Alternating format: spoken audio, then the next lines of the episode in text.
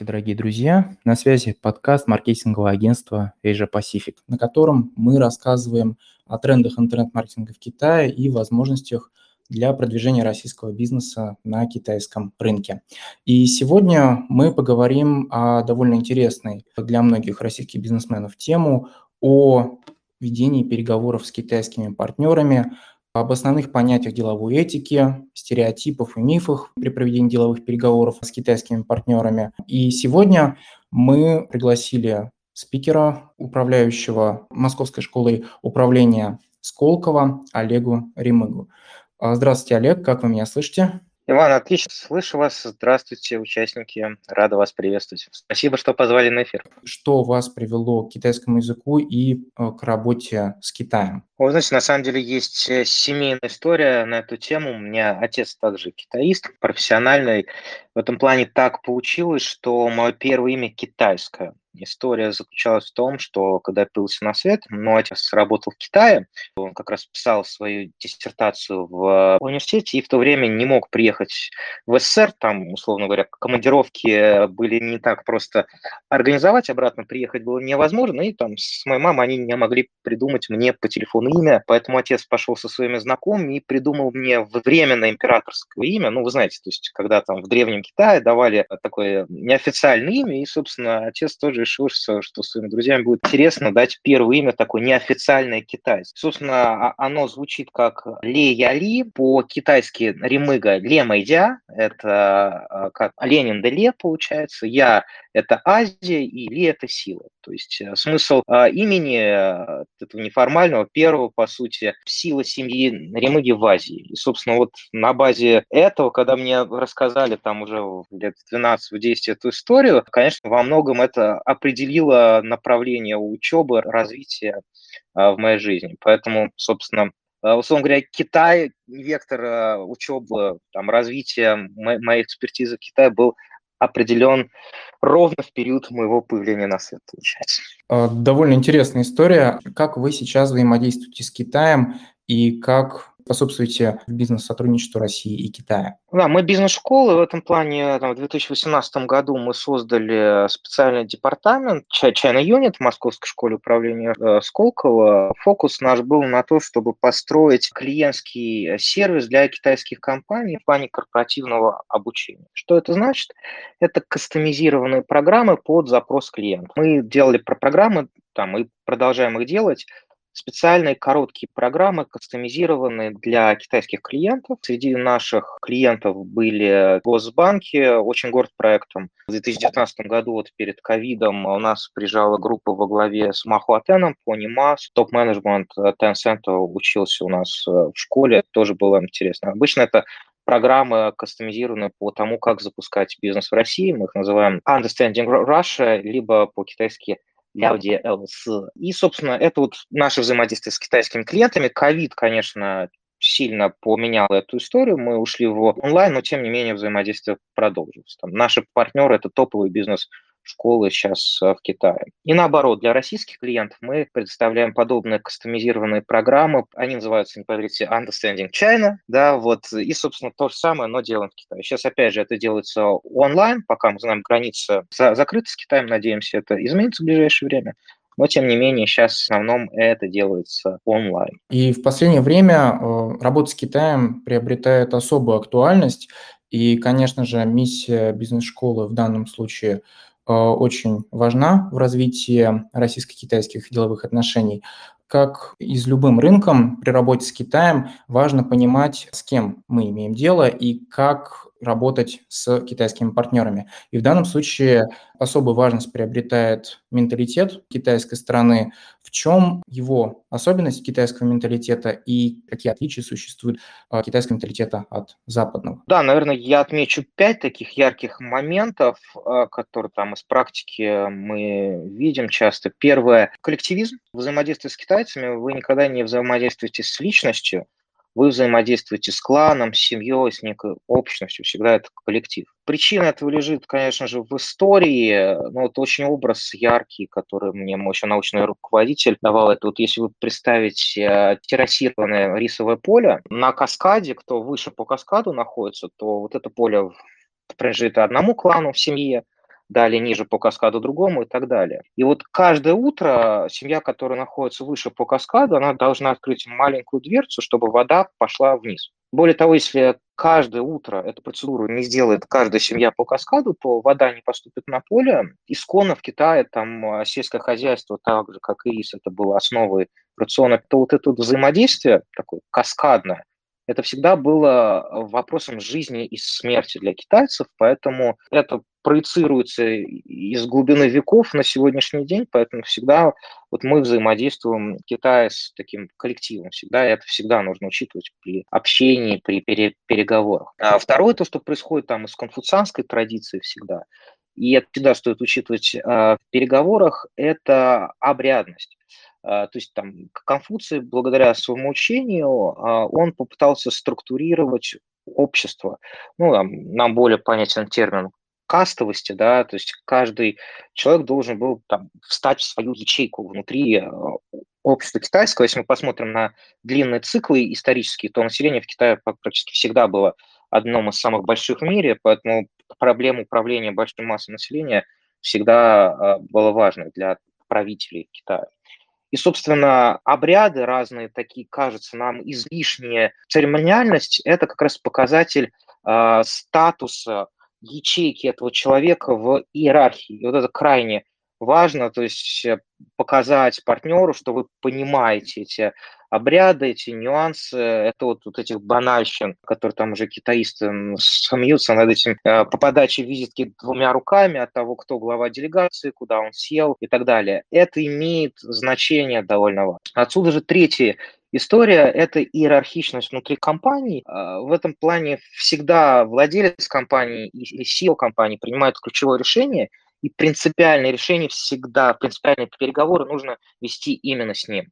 Да, все остальные – это передаточное звено, поэтому все договоренности там, с директорами по развитию, они остаются до, договоренностями, и это совсем не финальное принятие решений. Четвертое – это долгосрочность мышления. То есть, когда вы ведете переговоры с китайцами, особенно про бизнес-процесс, пытайтесь, пытайтесь выстраивать как бы линию процесса в длину. В этом плане китайцы э, всегда ориентируются на длинные циклы взаимодействия, и это, в частности, очень важно, когда, допустим, на рынке плохая история, рынок падает. Когда вот вы договоритесь с китайским партнером, вы должны показать, что вы видите там текущее падение на рынке, принимаете какие-то тактические вещи, но вы понимаете, что там через энное количество времени будет рост на рынке, и вы должны с ним тоже беседовать по другую позицию. Вот китайцы в компаниях всегда живут как бы в такой дихотомии. Текущая позиция и то, как, как будет в, в будущем, это также накладывает важный аспект на бизнес-процесс. И последнее, пятое, конкуренция. Ну вот я скажу такую яркую цифру. В Китае каждый день появляется 10 тысяч новых компаний. В этом плане это не просто Красный океан, конкуренция – это Бордовый океан. Да? И вот китайцы всегда привыкли жить в такой чудовищной конкуренции, когда услуги все время усовершенствуются, тестируются, появляются новые компании, которые делают этот продукт лучше, процесс лучше, и они привыкли жить в этом. Поэтому они всегда очень быстрые, и они ожидают такой же быстрой реакции от своих партнеров. Не удивляйтесь, они также диверсифицируют свой бизнес, Поэтому нормальная история для китайцев, для китайского бизнеса, когда ваш партнер, допустим, это компания по производству электроники, но при этом у них есть свой банк, сеть кофеин, э, компания по доставке еды. Это абсолютно нормально, потому что, опять же, их бизнес-модель тестируют, они пытаются выйти в, в другие ниши. Благодаря этому они живут дольше. Э, в данном случае также интересно узнать об еще одной особенности э, китайской культуры, о преобладании коллективизма над индивидуализмом. А с чем это связано и влияет ли это также на деловую этику? Да, вот я сказал, вот этот кейс с террасированным полем рисовым, да, он фактически такой имеет э, исторический, ну, если хотите, духовный аспект коллективизма, такого взаимодействия. При этом, если смотреть, как это взаимодействует на процесс, вы работаете с одним китайцем, вы работаете, опять же, не с индивидуумом, а с общностью, коллективом. Такой банальный кейс. Имея партнера в одной из компаний BIT, это крупнейшие технологические компании, Baidu, Alibaba, Tencent, то вы сразу получаете доступ как бы к сети компаний. И, в принципе, каждый китаец, как бы это банально, может быть, не звучало, является такой сеткой, через которую вы можете там, получить доступ к ряду компаний, партнерств. А, поэтому всегда нужно рассматривать их вот в таком виде, что это не индивид, китайц как один, да, это там сеть партнеров, клан, семья и так далее. Гонконг, допустим, как кейс, как рынок. Там Гонконгом условно а, владеют семь больших индустриальных семей, вот там с двумя-тремя, если вы заключите партнерские отношения, то, в принципе, все дела в Гонконге вы сможете порешать довольно быстро. Да, вот э, вы также упомянули про переговорный процесс и про подачу, например, визиток двумя руками, который не совсем актуален. И, конечно же, при упоминании переговорного процесса у человека, который примерно э, знаком с Китаем, его культурой, представление о важности китайского церемониала. В любом случае, насколько важно понимание принципов и понятий культуры переговоров среди э, китайцев и понимание основных понятий деловой этики, как гуанси или, к примеру, потеря лица. Тогда давайте раскроем, наверное, эти термины там, для понимания участников. А гуанси – это такие неформальные деловые отношения. Вот, причем они часто являются более важной, наверное, историей, нежели, да простят меня мои коллеги, которые работают в юркомпаниях, это зачастую более важно в Гуанси, нежели там подписание договора с китайским партнером.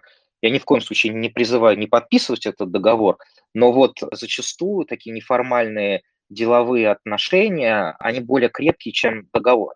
Зачем нужно это китайцам? Чтобы вы там почувствовали, поняли, почему такое происходит.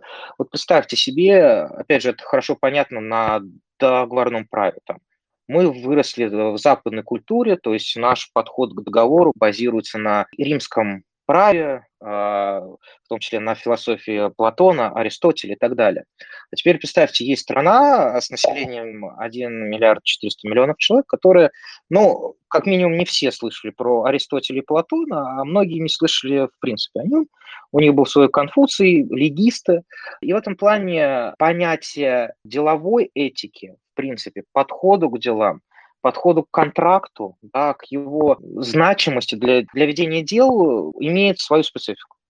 Отсюда им нужно, китайцам я имею в виду, при взаимодействии с вами если хотите откалиброваться по ценностным ориентирам, понять, кто вы. Вы там, можно ли вам доверять, как вы относитесь к бизнес-процессу, как к обману, да, там и так далее. Именно поэтому они с вами очень долго общаются, понять, во-первых, ваш ценностный аппарат, откалибровать. Я иногда использую в лекциях странный такой термин принюхиваться друг к другу, да, вот как животные делают. А, так и здесь. Это важно, чтобы понять, и тогда у вас возникают те самые формальные отношения, когда вы можете уже, я говорю, на честном слове, что называется, договариваться по там каким-то сделкам. Это ценно, потому что, опять же, если мы берем контрактное право, допустим, ну, это там, из досизма скорее, принцип, вот почему китайцы часто, очень много таких кейсов на следующий день меняют контракты, да, вот какое представление китайских предпринимателей, что есть там вот из даосизма это великое ликодао, то есть естественный порядок вещей. Отсюда, что это для предпринимателя значит, по сути? То есть есть некая рыночная позиция по цене, порядок дао. Вот эта цена, естественно, на сегодняшний день, здесь и сейчас.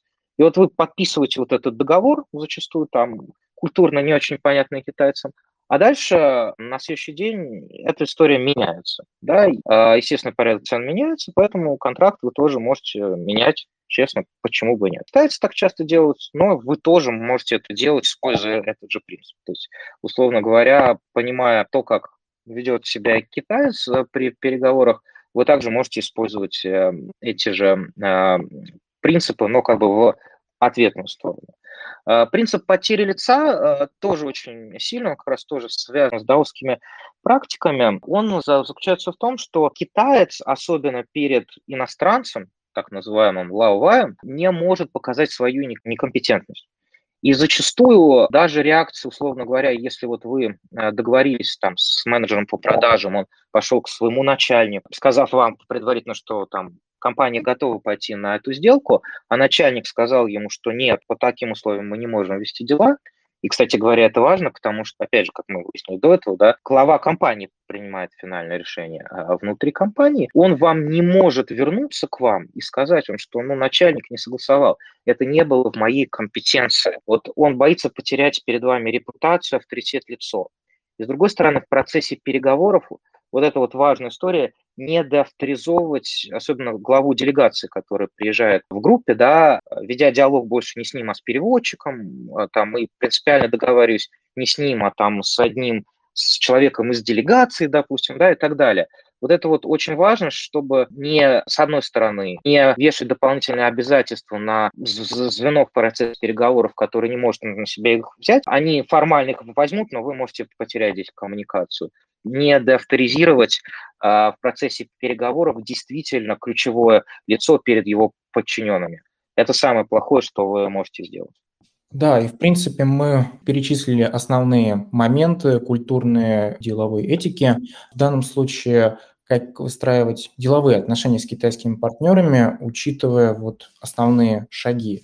Ну да, вот здесь, кстати говоря, на вопрос про длину этого взаим- взаимодействия, то есть процесс такого принюхивания, как я сказал, он довольно длительный. Первое, что нужно, как с чего нужно начинать, а, давайте так, на шаг на, назад. Когда к вам первый раз обращается некий партнер, его нужно верифицировать. И здесь, я надеюсь, теперь мне скажут э, спасибо мои коллеги из юркомпаний о том, что, естественно, первый раз, когда к вам обращается китайская компания, нужно узнать их регистрационный номер, проверить их, если такая компания, на самом деле владелец и так далее, потому что есть много разных кейсов, есть разные партнеры, которые там выходят на вас через разные каналы. Поэтому вот эту процедуру желательно проверку контрагента делать перед самыми первыми шагами. Далее быть готовым вот к этому длительному процессу принюхивания, знакомства, там, опять же, классика жанра, особенно вот я, там, да простят меня те, кто уже здесь работал с китайцами, если, да, у нас в эфире. Но это такое, я сейчас говорю, банальные вещи, но это, это важно. На первом этапе, когда процесс такого притирания, выстраивания тех самых гуанси, вы часто можете на самих переговорах не получать никакой информации по самой сделке, по самому бизнес-процессу, а как раз вести диалоги о каких-то культурной специфике, о ваших взглядах на жизнь. Это как раз вот притирание происходит ценностных ориентиров, и часто вот наши партнеры, там, которые привыкли быстро за одни переговоры официальные днем в кабинете в переговорах все решать, они возникает у них ступор, а на черта мы беседуем о отвлеченных вещах. При этом за ужином, который там после переговоров идет, эту стандартную схему описываю, уже начинается договоренности принципиально, особенно за мало тайм. А вот это вот важные все шаги, процесс, то есть проверка контрагента, потом выстраивание тех самых отношений здесь, нужно очень готовиться, что это может быть довольно длительный процесс, там. По разным оценкам это может происходить от полутора до двух лет, но это опять же, это я хочу раз три раза подчеркнуть, я сейчас говорю про как раз партнерство как таковое, такую доверительность, гуанси, там, с долгосрочными контрактами и так далее. При этом и здесь вот там я часто даже спорю со своими коллегами, китаистами, я придерживаюсь принципа, что партнерство строить с китайцами долго, но продажи с китайцами можно строить быстро. С помощью маркетологи, то есть если у вас конкретный, понятный продукт, правильно упакованный и смаркетированный, то ваши продажи должны быть очень быстрыми. Для примера, наш образовательный продукт, цикл продаж примерно у нас был один месяц, да, при том, что это как бы образовательный продукт, это не физическая история для там топ-менеджеров, это месяц. Поэтому если там ваш, э, у вас в штате там профессионалы, которые работают с рынком, и после упаковки вашего продукта, в том числе там с маркетинговыми консультантами, у вас продукт не продается, да, то это значит, у вас плохие консультанты, плохой продукт, плохо упакован, вы плохо работаете с рынком, плохо коммуницируете это.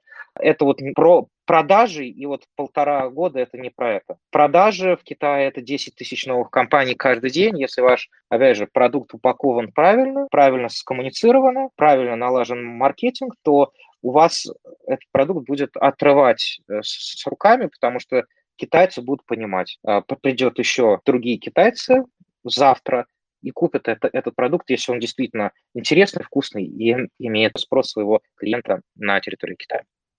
Да, действительно, выстраивание таких долгосрочных отношений очень важно. И несмотря на рост интереса к Китаю и наличие множества кейсов по ведению переговоров, по ведению бизнеса и выходу на китайский рынок, все равно существуют определенные стереотипы и мифы при взаимодействии с китайскими партнерами. Какие из них можно перечислить самые основные, самые распространенные? Ну да, я говорил об этом, что это всегда долго. Вот опять же, партнерство долго, продажи быстро. Мне очень нравится вот этот, ну, я считаю, все-таки миф, что все китайцы используют стратегемы Суньцзы, да, прочитайте стратегемы, вы, вы выучите их, и у вас есть ключ к пониманию, как китайцы, китайские предприниматели ведут свой бизнес. А, ответ мой всегда здесь такой, что а, прочитать книжку никогда не бывает лишним, это полезно для вас всегда будет. Нужно к ней относиться критически. Это трактат о военном искусстве, собственно.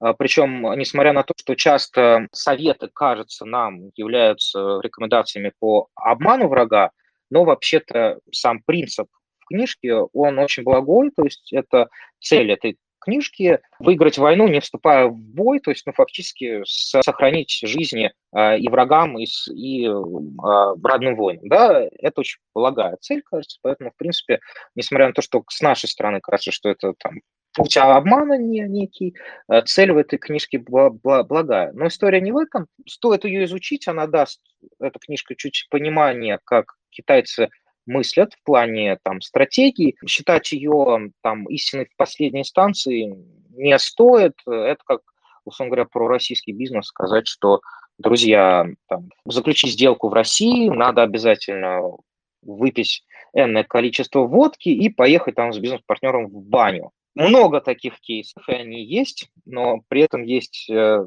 даже в России у нас э, мусульманская, допустим, часть России, где коллеги вообще не пьют, то есть этот способ не работает абсолютно. Поэтому прочитать стоит, но очень критически. Относиться далеко не все и не всегда работают в Китае по трактату, по стратегемам. Сейчас вот мы сталкиваемся с таким, ну, честно говоря, мифом уже. Многие понимают это, хотя до сих пор есть, что там все в Китае говорят на английском языке. Да, особенно вот в разных регионах э, эта доля варьируется, даже менеджеры по продажам, по закупкам в Китае также не всегда говорят на английском языке, или язык оставляет желать лучшего. Поэтому там миф, что в Китае до сих пор уже хорошая такая инфраструктура с английским языком и так далее, ну, я бы отнес э, это к мифам. И вот эта вот тонкая грань про важность обрядов, несмотря на то, что вначале я сказал, очень правильно, Иван, вы прокомментировали, что там, условно говоря, визитки двумя руками – это уже анахронизм, там, да, или как там, знаете, э, старые китайцы говорят, ну, все же говорят, там, ты кушал рис или нет, то есть это, все говорят, э, ну, там, 50 лет назад, ну, может быть, если спрашивали так вместо, как, как у вас дела, сейчас этого, к сожалению, к, счастью, к счастью, уже нет, поэтому к обрядам нужно относиться так же примерно как к, к трактату Сунзы, не абсолютизировать. То есть если вы покажете китайской стороне, что вы знаете эту историю с двумя визитками, что там, а, я не знаю, вы знаете, что зеленые шапки не стоит э, дарить китайцам, ибо там это определенный намек на неверность э, э, мужа там, то есть у нас ставить рога, да, в Китае это называется одеть зеленую шляпу, поэтому, ну, наверное, не стоит дарить своим там партнерам шапку зеленого цвета если вы хотите, не, не хотите сделать такой очень тонкий намек на что-то, не, не абсолютизируйте, при этом, если вы покажете, что вы понимаете вот эти обряды, да, традиции такие вот, даже слегка анахронизм, это у китайских партнеров вызовет а, лишь расположение. У вас, давайте так, снизится возможность оказаться в этой плохой категории лаваев, то есть таких длинноносых иностранцев, которые вообще не понимают, чего происходит в Китае, да, и это, что вы знаете, традиция, вы как бы не окажетесь в этой категории, потому что здесь вот важный тезис, это Лаувай, еще, да, вот э, возвращаясь к тезисам, когда мы говорили, это вот такое понятие, там, длинноносый, осатый иностранец, он в конце 19 начале 20 века особенно ярко сформировался термин – когда много иностранцев э, в период опиумных войн начало приезжать э, в Китай. Иностранец, который не понимает, что происходит на территории Китая, не понимает их обычаев, традиций и так далее.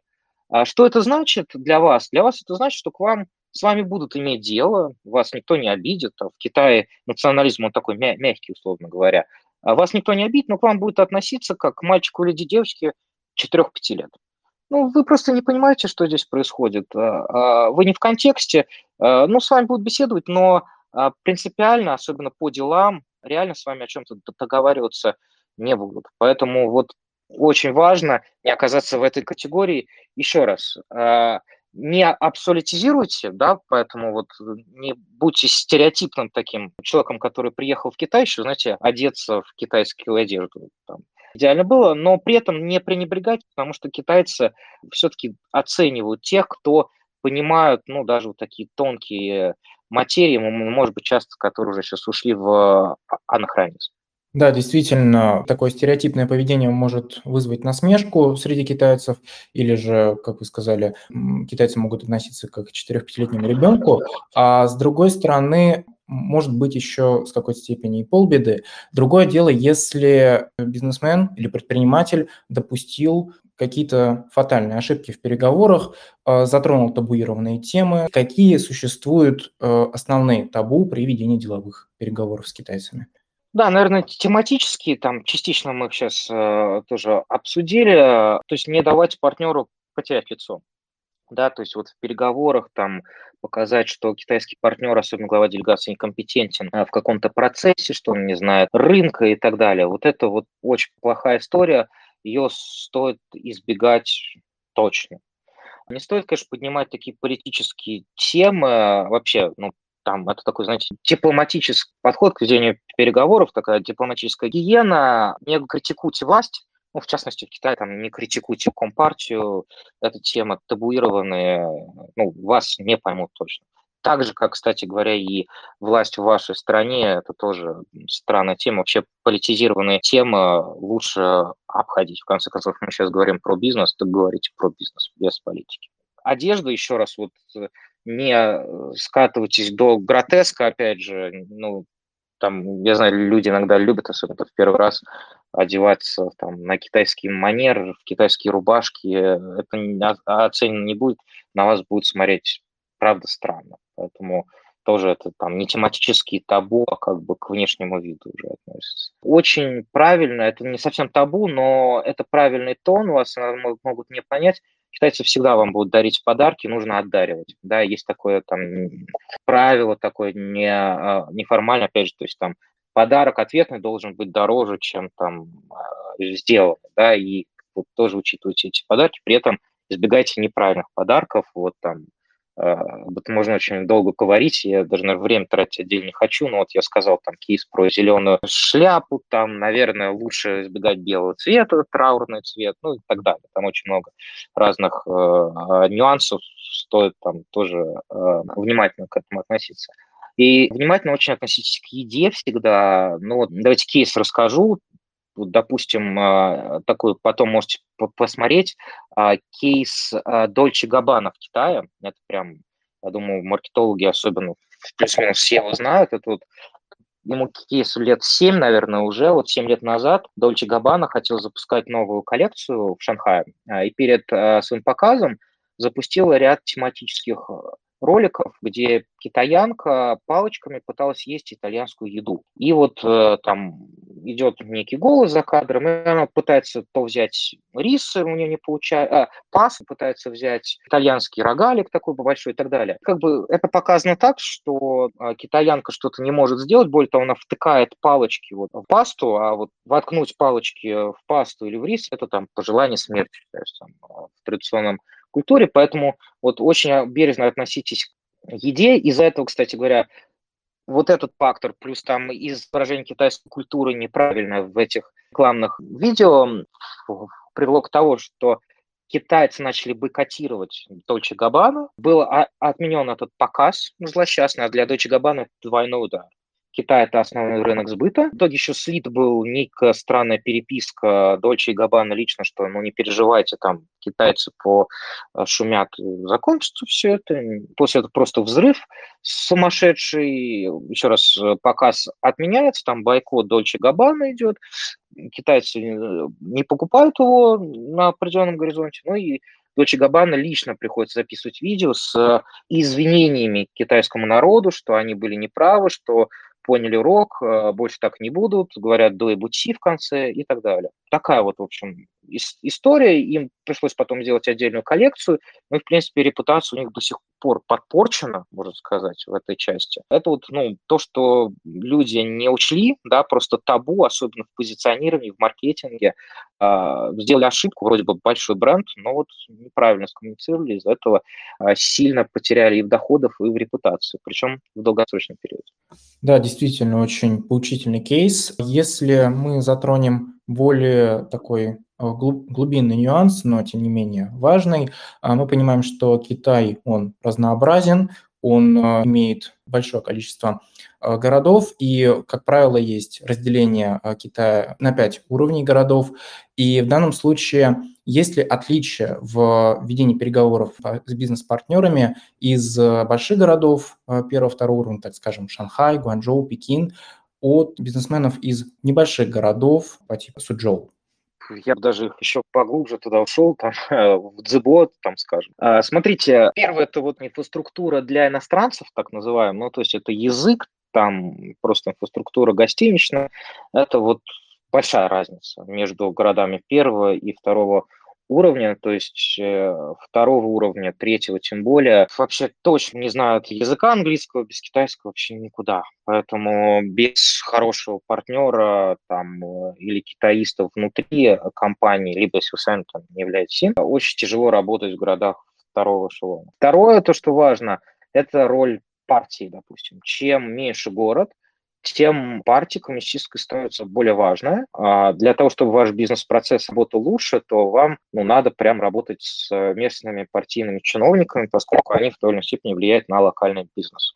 Да, вот если в большом городе там за всем не уследишь, что называется, тоже влияние партии большое, но как бы ты можешь вести бизнес as usual часто по там, западным лекалам, особенно если такие большие города, как э, Шанхай, Гуанчжоу, к которым мы привыкли к силовому этикету, то чем дальше, чем меньше город, тем больше там китайской специфики. В том числе она сразу возникает в виде партии. Ну вот, я говорю, кейс у меня был буквально, когда мы ездили вот, в город Зво, то для эффективного развития нашего бизнеса мы просто встречались с местной партийной ячейкой, которая организовывала там встречи, сразу на эту встречу пришли крупнейшие представители локального бизнеса. Да, это самая эффективная была коммуникационная история. В Шанхае, наоборот, они там более рыночные товарищи, да, и как бы такая такой заход на рынок был бы, наоборот, хуже, у вас бы было много бюрократических препонов, если бы вы начинали работать с партией. То есть давайте так, чем больше город, тем больше рыночных отношений. Чем меньше город, тем меньше рыночных отношений и больше такой партийной китайской специфики. Да, если мы э, затронем сегодняшние реалии, то попадающая пандемия сильно повлияла тоже на бизнес-процессы с Китаем и перевела ее в удаленный формат. И в данном случае повлияли ли процесс переговоров и э, успешность ведения бизнеса с Китаем, э, повлиял ли э, удаленный формат на это? Ну, безусловно, да, вот крупные такие э, частные, давайте, не государственные договора, они, конечно, многие либо э, были подвешены в ковид, либо перенесены, либо начались проблемы во взаимодействии. Потому что, ну, вот опять же, тот фактор, с которого мы начали, то самое там доверие, гуанси, неформальные отношения, когда вы строите, то необходимо ну, личное присутствие, конечно. Да, это и там и касается вот личного общения. Это важно, там химия, биология и так далее, до там а, совместного испития а, китайской водки, это тоже важно для процесса, для деловых отношений. Это важно, правда. А, поэтому, конечно, на качество, давайте так, коммуникации предпринимательских и в деловой сфере ковид сказался. И удаленка, она, конечно, работает намного хуже. И второй фактор – это, конечно, степень контроля, то есть э, многие компании, которые потеряли там физический доступ к рынку, э, к своей команде, начали осознавать, что команда начинает уходить в некий автономный драйв. К сожалению, ну, таких кейсов было, было ну и до сих пор, поскольку Китай там э, через карантин до сих пор нам доступен, таких кейсов, к сожалению, много. А при этом, ну, сам бизнес не останавливается, да, особенно вот по модели хорошо, качественно запакованный продукт, где нужна только логистика, да, и правильное оформление там, взаимодействия.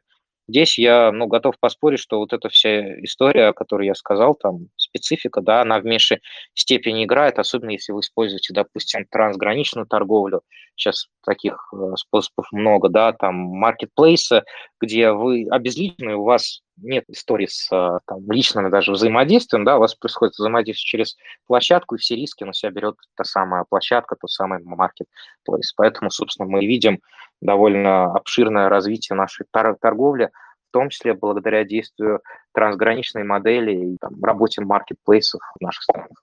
И вот затрагивая развитие деловых отношений между Россией и Китаем и торговых отношений, конечно, э, было бы интересно понять отношение китайских деловых кругов к российскому бизнесу и вот насколько сейчас влияют дружественные отношения между Россией и Китаем на э, бизнес-процессы и на успех российского бизнеса при продвижении в Китае.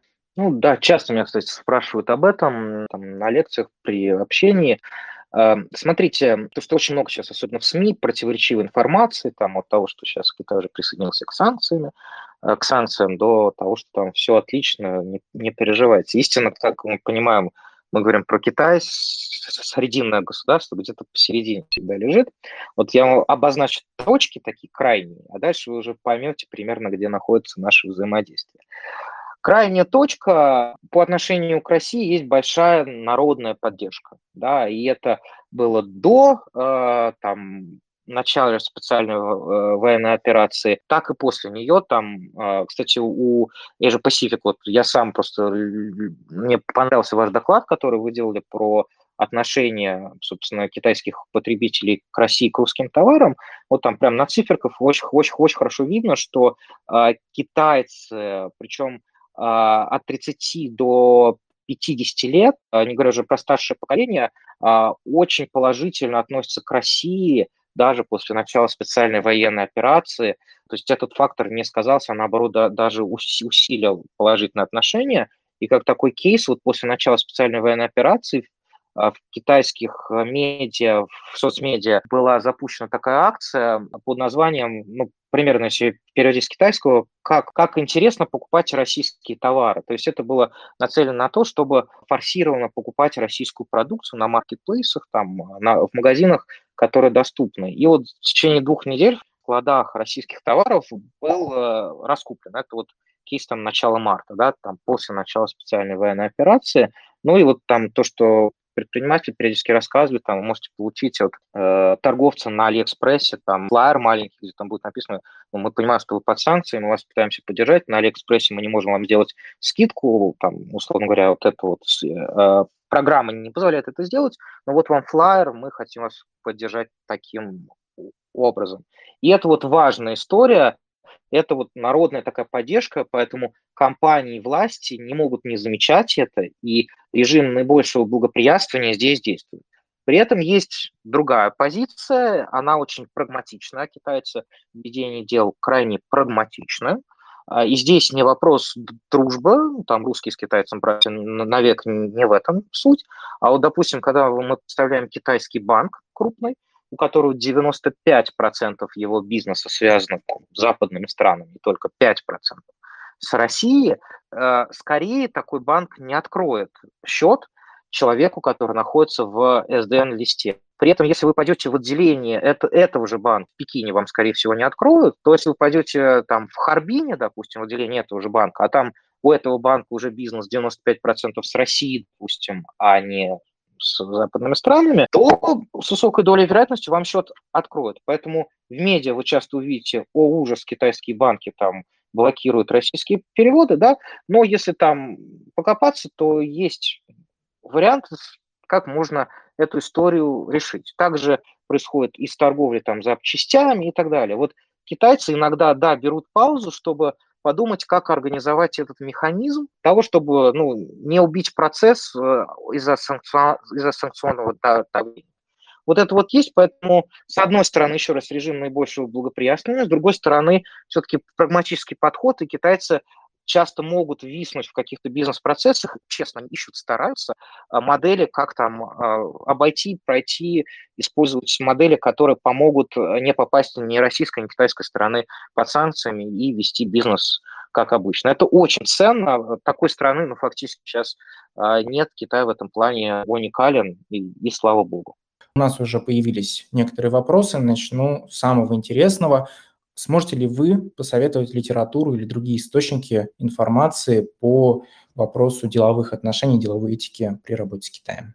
Да, смотрите, ну, э, правильно, книжки всегда полезны. Мы, видите, с Сунзы начали, и как бы, несмотря на то, что я его отнес скорее к мифам, да, но ознакомьтесь, полезно. Полезно, ну, только не просто с там переводом емких трактатов, а чтобы там были расширенные комментарии, да, что объясняли, так что же это значит, иначе это будет набор афоризмов для вас, очень короткая книжечка. Вот, первое. Второе, я порекомендовал, мне очень нравится такой литературный труд «Моянь. Страна вина».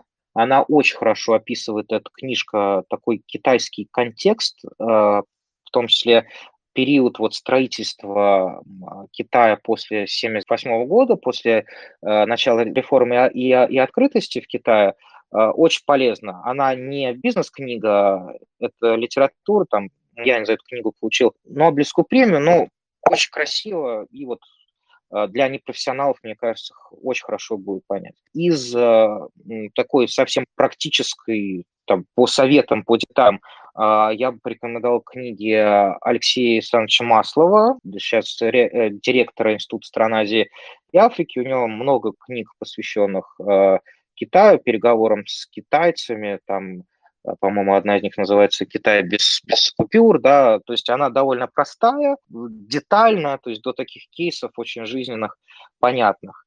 И из западных э, мне очень нравится книга про Китай Киссинджера, да, она вот добавит такой, знаете, западный взгляд, такой стратегический, на там, стратегии, которые ведут в Китае. И автор, я сейчас не помню, вот есть такая книжка тоже американского автора, называется China Incorporated, где саму экономику Китая рассматривают как э, большую корпорацию.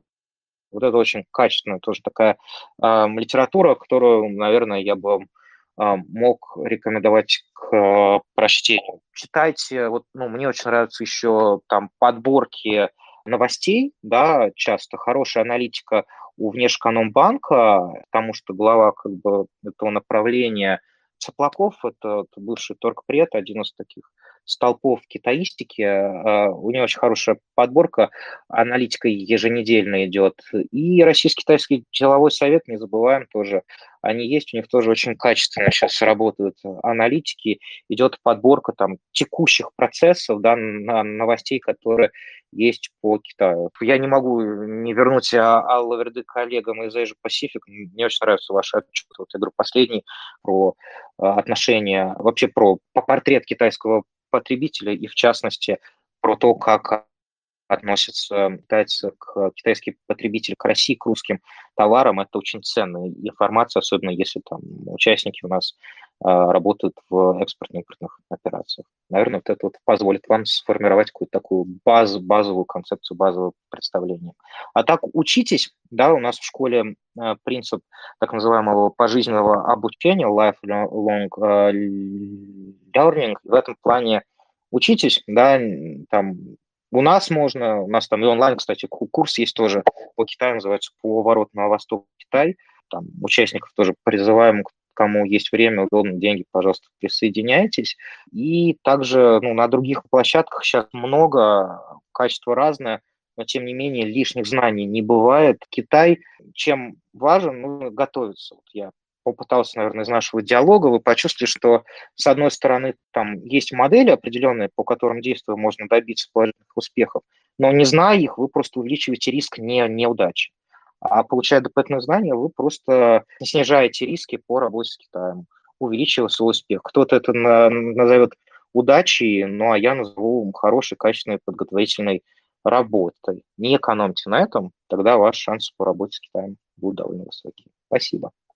Спасибо, Олег, за такой обширный совет по литературе и источникам. А, я думаю, можем еще перечислить пару вопросов. Какой характер у китайских предпринимателей, общий характер и какие подарки нужно дарить китайским предпринимателям при взаимодействии с ними? Я, наверное, скажу, есть две модели. При этом они часто гендерно ангажированы – то есть первая модель, она такая очень спокойная, витьеватая. То есть, ну, вы там говорите, часто рос, рос, российские переговорщики, они, наоборот, очень эмоциональные, то есть такая сильная позицию сразу э, используют при переговорах, а вот мужчины часто спокойные, вальяжные и так далее. Вот это вот вы часто можете встретить такое, а, ну, просто спокойно ведите этот процесс, там, меньше эмоционируя. И с другой стороны, это часто, давайте так, из моей практики такое часто случается, что именно женщины ведут такую такую модель переговоров намеренную, когда начинается, знаете, такой вызов истерики, просто гиперэмоциональность. То есть вы обижаете нас такими ценами. Что вы творите? Это ужасно, да? То есть до истерик доходит, Потом, при этом, когда вы соглашаетесь или там вы там ударяете по рукам, человек просто меняется на 360 градусов, и вы думаете, ух ты, кто же посещал здесь актерские курсы. Вот, учитывайте вот это, часто сталкиваюсь, ну, опять же, почему-то в моей голове это гендерно ангажированная история. Китаянки, владельцы бизнеса, там, а, гендиректора часто ведут вот а, такую линию. Опять же, не слушайте меня как истину в последней инстанции, каждый кейс уникален, его нужно изучать. Я там говорю про там глобальные тренды, но не факт, что ваш кейс конкретно окажется вот в этой э, общей зоне. Подарки. Самый лучший подарок – это всегда, там, любой вам китаист, китаец тоже скажет, это корпоративный подарок, да, вот чтобы вы не сели в лужу, касающийся вашей компании, какой-то символ, это вот всегда нейтрально, хорошо, классно. А, мне нравится дарить, китайцы любят янтарь, Поэтому, ну вот там, допустим, мы дарили крупным китайским, нас это называется олигарх, членам списка Forbes, да, там картины из янтаря, допустим, да, вот это прям хороший подарок, дорогой, э, они оценят, мне всегда нравится, то есть если, он говорит, ничего оригинального не придумай, иди за янтарем. Китайцы точно оценят, э, нормально. Штамп, но нормально. Не сядьте лужу, что называется. Вот, избегать, ну вот я сказал, вот таких вот э, там а, зеленых шляп, да. Не дарите белое, белое, то есть можете промахнуться. Часы, ну, как бы не рекомендуют тоже дарить часто, там, примерно с такой же приметой, как и у нас, да, там, типа, осталось вроде как намек на смерть, поэтому лучше не дарить, хотя там, я разговариваю с китайцами, китайцы говорят, ну, если мне кто-то подарит Rolex, я не обижусь точно, да, если кто-то из бизнес-партнеров. Так что, ну, опять же, имейте какой-то вот такой вот здравый смысл даже при подарке. Но самое, говорю, самое беспроигрышное – это корпоративная история, там, книжка, блокнот, да, в начале, тем более вполне нормально, адекватно, там, корпоративные подарки, если у вас есть, вот там, мы дарим, допустим, у нас такой есть шар, где-то там символ школы, да, такой. Хороший, дорогой такой корпоративный подарок, символ, вот там, да, дальше можно говорить про проект, про там саму структуру и так далее. Вот, ну, да, вот как вы упомянули про поведение китайских женщин-бизнесменов, а, тут у нас появился вопрос про восприятие а, китайцами женщин, русских женщин-бизнесменов и предпринимателей. Как они к ним относятся? Кстати, да, меня уже спрашивали так, смотрите, я вам так скажу, одним фактом, и, может быть, вы чуть прочувствуете это. Первый предприниматель, который зарегистрирован в Китае был как раз при начале политики дэншопной реформы открытости, была женщина. И на самом деле женщин и вот женское лидерство в Китае, ну, такое, может быть, внешне незаметно, но оно очень сильно и часто там вот в семье так, там, женщина принимает финальное решение в этом плане китайцы сильно не диверсифицируют вот из нашей практики женщин, мужчин, если там они владельцы бизнеса, переговорах и так далее. Позиция очень простая. С одной стороны, это как бы коммунистическое наследие, которое действительно там поставило женщин и мужчин на одну позицию, да, положительное движение. И с другой стороны, китайцы прагматичны да, никакой китаец не будет там а, вести какие-то, не знаю, сексистские дискуссии, а, если он будет с помощью вас зарабатывать хорошие деньги, и сделка будет очень выгодная.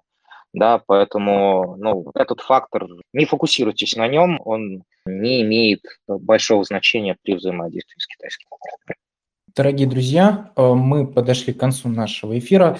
Олег, спасибо за то, что присоединились сегодня к нашему эфиру и рассказали о ведении бизнеса с Китаем, о переговорах с китайскими партнерами. Надеемся, на то, что этот эфир был также полезен нашим слушателям. И вам спасибо, коллеги. Надеюсь, было интересно. Всех благ.